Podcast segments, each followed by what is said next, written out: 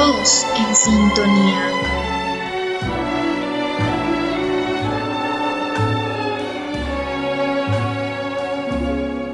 Bienvenido de nuevo, queridos oyentes, a un nuevo episodio de Tu voz en sintonía. Como siempre, les habla Clara, Rodríguez y en este episodio les hablaremos sobre cómo ha sido la reactivación económica en Colombia y sobre los efectos del amonio cuaternario en el, en el medio ambiente.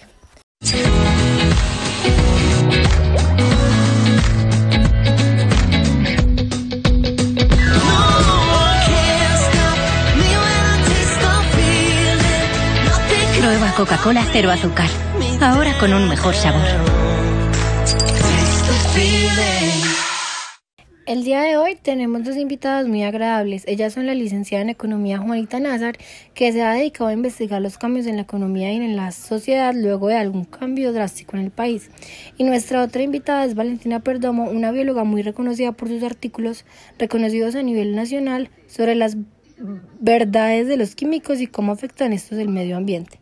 Bienvenidas a Tu Voz en Sintonía. Agradecemos mucho su presencia. ¿Cómo se encuentran el día de hoy? Eh, muy bien, muchísimas gracias. Muy emocionada de estar aquí y poder resolver sus dudas eh, sobre todo ese tema que ha generado tanta controversia eh, hoy en día en el país. Súper bien, muchas gracias. Muy feliz de poder estar aquí con ustedes. Bueno, voy a empezar con una pregunta para usted, licenciada. ¿Cómo influye esta reactivación económica en el desarrollo social y cultural?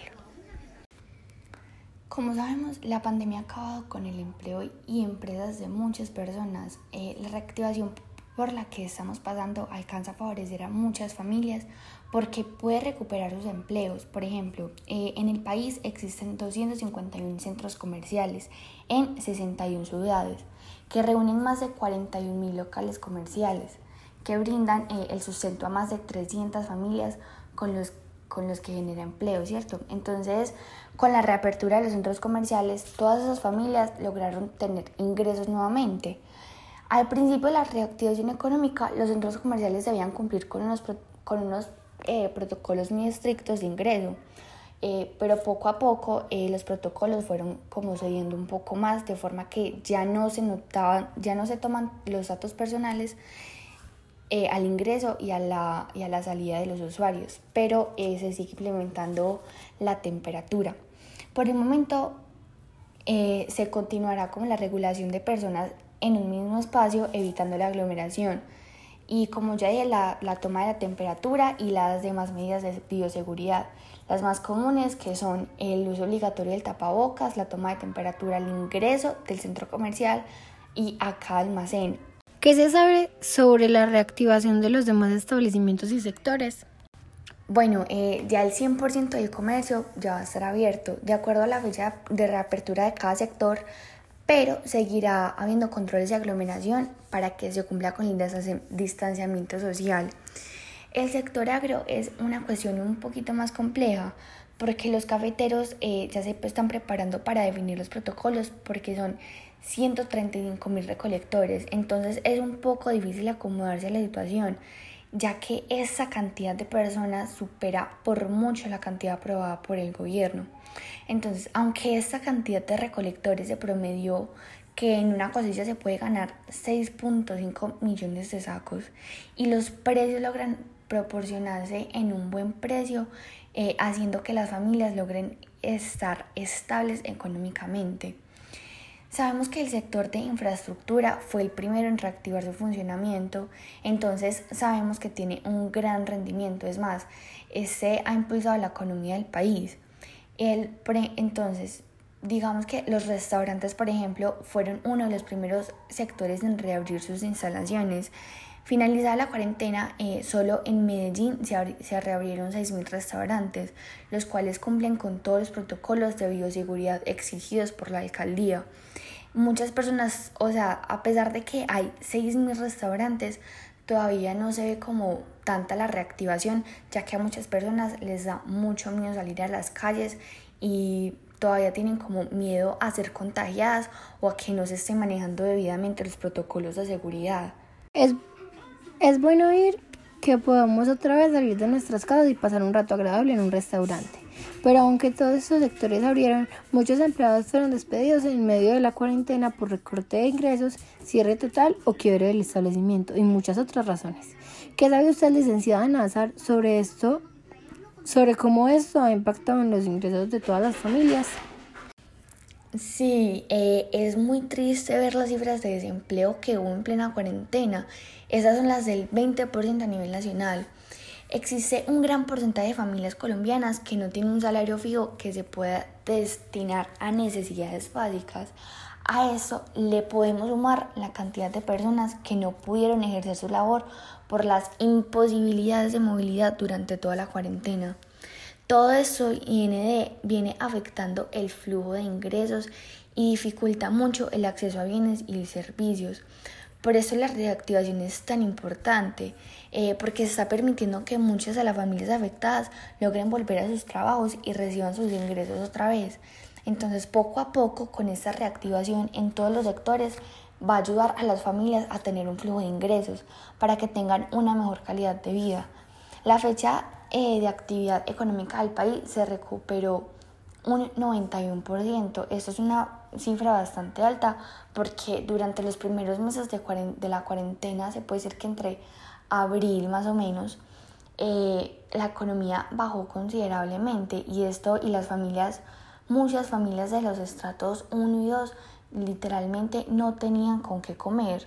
O sea, era impresionante la cantidad de personas que tenían que salir o que tenían miedo de salir, pero les tocaba salir porque literalmente no tenían nada para comer. Todas estas cifras son impresionantes. Muchas gracias, licenciada Nazar. Creo que con esta información que nos ha dado hemos resuelto muchas dudas que teníamos sobre toda la reactivación económica a nivel nacional. Creo que podemos concluir que poco a poco el país está volviendo a su normalidad y si, y si se sigue con juicio y responsabilidad, en poco tiempo podemos lograr la reactivación completa. Vamos a un breve comercial para que, para que cada oyente interiorice la información tan interesante e importante que nos acaba de dar la licenciada Nazar. Secadora, tenazas, daña mucho el cabello, ¿verdad? Yo necesito más que un acondicionador. Mucho más. Nuevo acondicionador diario 3 Minute Miracle de Pantene. Penetra en tu cabello para reparar hasta 3 meses de daño en solo 3 minutos. Tu cabello más suave y brillante, de adentro hacia afuera. Cámbiate a Pantene y notarás la diferencia. Pantene es mucho más que un acondicionador. Ya que hablamos sobre economía, Además nos damos cuenta que en esta época se está usando diversos tipos de desinfectantes para mantenernos limpios y evitar el contagio de COVID-19. Pero estos desinfectantes también tienen sus contraindicaciones. Desde el inicio de la pandemia se ha hablado mucho sobre la importancia de hábitos de higiene tales como la desinfección de superficies y el lavado de manos. Y en ese sentido el alcohol, el alcohol en y el jabón resultaron ser aliados invencibles contra el nuevo virus y recientemente se agregó el amonio cuaternario a la lista de desinfectantes. Este desinfectante se ha vuelto viral y muy reconocido en estos tiempos para el COVID-19, al tener una gran efectividad para acabar con este virus. Para hablar de eso, de esto está la bióloga Valentina Perdomo, bienvenida. Hola Clara, con mucho gusto les contaré todo, todo lo que sé sobre el amonio, mejor llamado sales de amonio cuaternario. El amonio cuaternario es un derivado del amoníaco, utilizado como desinfectante principalmente en la industria alimenticia y agrícola. Recientemente es mezclado con agua y echado en todas las superficies inertes donde pueda habitar el virus.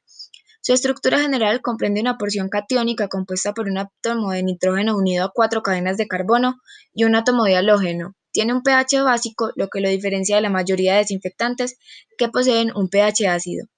Yo no les voy a aburrir con toda esta teoría, mejor les voy a contar cuál es el mecanismo de acción de esta generación de amonio. Pero antes les voy a explicar, hay cinco generaciones de sales de amonio cuaternario. La primera y la segunda tienen un muy bajo espectro de acción, es decir, muchos microorganismos han creado una resistencia a estas, por esto no son casi usadas, además son muy tóxicas, tan tóxicas que la segunda generación fue sacada del mercado gracias a que su espectro de acción era más bajo que el de la primera, y su toxicidad estaba en niveles considerados peligrosos para la salud. La tercera y cuarta generación tienen un espectro más alto y son menos tóxicas. Esto las hace más efectivas, pero no son biodegradables, o sea que hacen mucho daño al medio ambiente. La quinta generación es más conocida y usada hoy en día. Esta es la que se usa como desinfectante en varias industrias, como les dije, y la que se está usando contra el COVID-19. Esta generación se puede decir que es la más efectiva, es biodegradable y poco tóxica, lo cual la hace mucho más buena para el medio ambiente. Después de todo esto, que es un poco de contexto, les voy a decir cómo es el mecanismo de acción. En otras palabras, cómo mata el virus. Este amonio penetra y rompe la, membrana citoplasmática de la célula, de la célula degradando proteínas y ácidos nucleicos y finalmente provoca la lisis celular, es decir, rompe la célula, acaba con ella. Su poder residual y sus características físico-químicas hacen que, en caso de no ser aclarados, se mantengan sobre las superficies y conserven durante un tiempo su eficacia desinfectante. El amonio cuaternario debe actuar por lo menos 5 minutos antes de volver a usar la superficie. O sea que este amonio es muy potente y efectivo, actualmente es muy usado, pero por ser un químico, ¿tiene alguna consecuencia en el medio ambiente? Pero antes de que me contestes esto, vamos a un pequeño corte.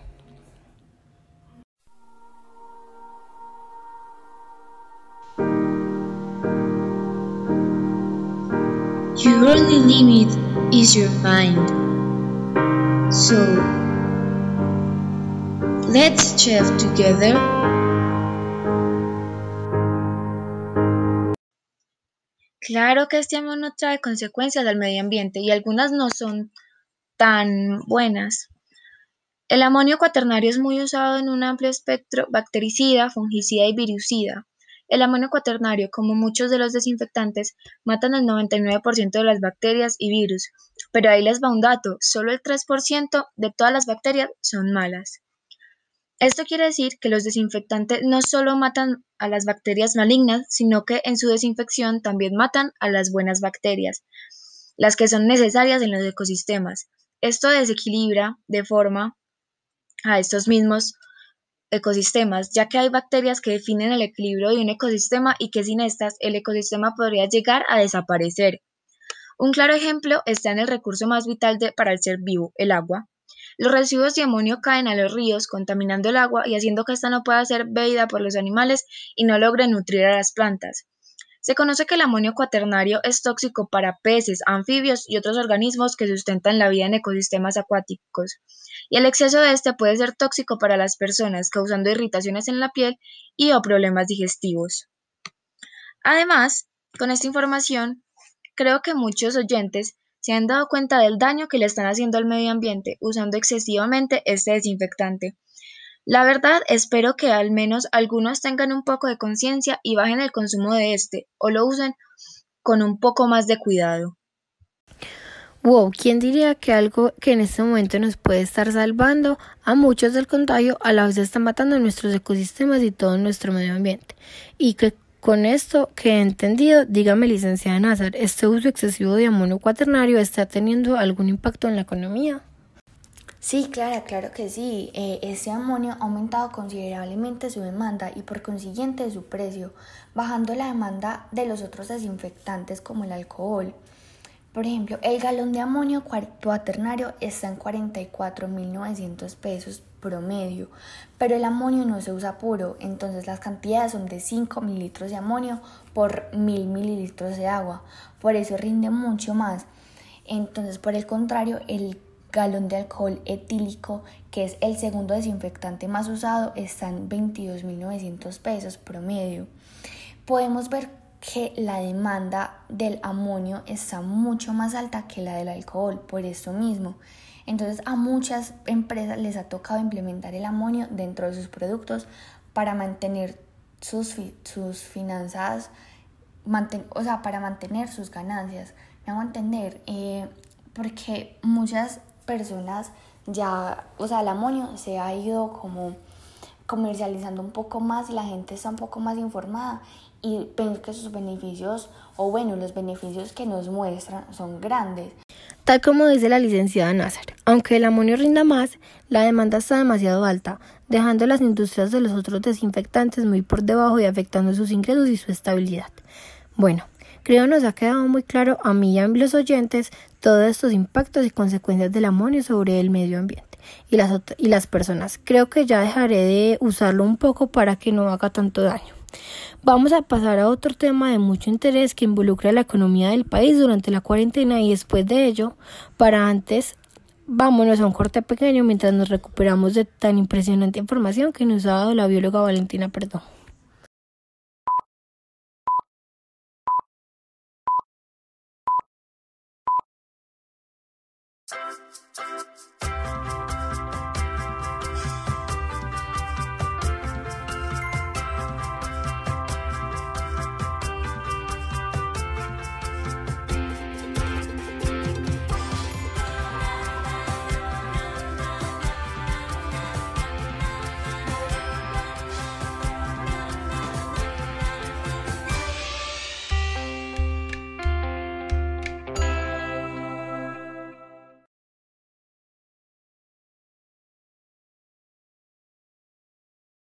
Ya para terminar, retomemos un poco el tema económico en el país con la licenciada Nazar y específicamente hablemos del Producto Interno Bruto en el país.